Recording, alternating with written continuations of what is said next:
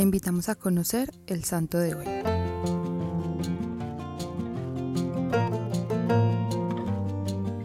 Hoy vamos a conocer la historia de San Alonso Rodríguez. El santo de hoy es un caso típico, viudo, comerciante, portero por 45 años de un colegio, poco instruido en las ciencias del mundo, pero un verdadero místico. Nació en Segovia, España. Alonso se casó con una mujer muy buena y piadosa, tuvieron un hijo, pero luego, cuando iba a nacer el segundo niño, la esposa murió, dejándolo viudo y con un hijito muy pequeño. Enseguida murió también su madre y los negocios empezaron a quebrar.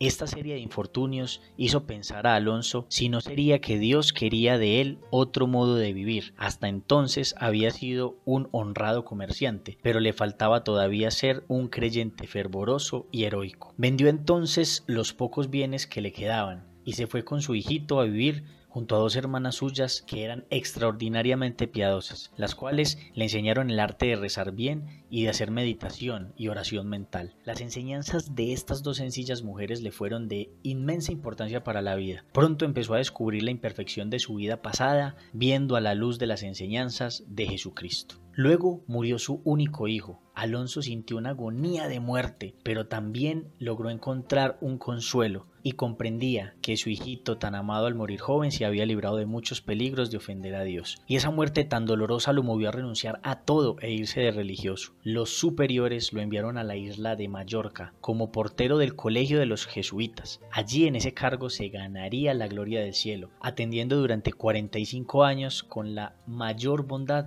a todos los huéspedes que llegaban. Ser portero en un colegio no era fácil en esos tiempos, ya que no había teléfono ni otros medios de fácil comunicación como los que disponemos hoy en día. Y los que lo conocieron trataron de dejar constancia de que jamás alguien percibió de él un trato maleducado o frío, sino que por el contrario todos se sentían tratados como si fueran grandes personajes. Alonso Rodríguez se propuso ver a Jesús en cada visitante que llegaba y tratar muy bien a Jesús disfrazado de prójimo.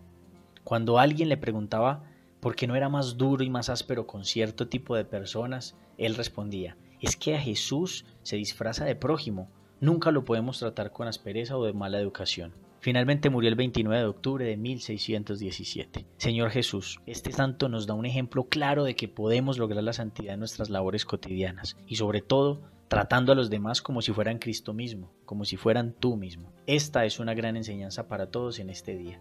Danos la capacidad de ver en cada rostro tu rostro, Señor, y que tengamos el amor suficiente para vivir cada día con tu amor y tu caridad.